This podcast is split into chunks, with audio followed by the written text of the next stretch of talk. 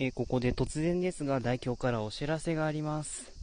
あのー、この1週間、ほぼ毎日ちょっと更新して、あのー、月曜日は別ですよ、月曜日は。あのお盆的家族的な事情のため、ちょっと月曜日は収録お休みしましたけど、ほぼ毎日収録してきまして、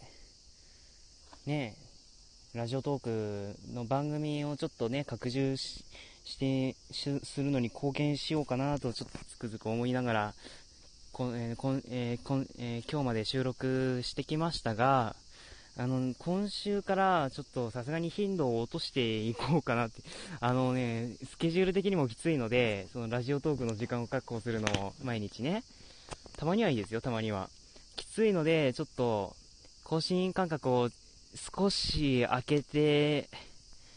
ちょっとね、配信させていただこうかなということで、ね、毎日配信されると鬱陶しいなんて方もいらっしゃるかもしれないですけど ね、そ、その方にはもう朗報ですけども、まあね、ちょっとそ、そこら辺でね、そう、ちょ、そこら辺を承知の上で、ちょっと、これからも代表のトレジャーを聞いていただければなと思います。でね、もう一つお知らせがあるんですけど、あの、第10回、第10回まではこのスタンスでいきたいんですけど、第11回以降、第11回以降に相当する回から、ちょっとね、番組内容を改変したいと思います。ね、ちょっと、ね、さすがにマンネリ化もしてしまう、マンネリ化ではないですけど、ちょっとね、今、ね、番外編です、あの、食レ、食レポとか街歩きとか進めてしまっているので、ちょっとそこら辺もね、ちょっと拡充、あの、内容拡充に合わせて、ちょっと組み替えていければなということで、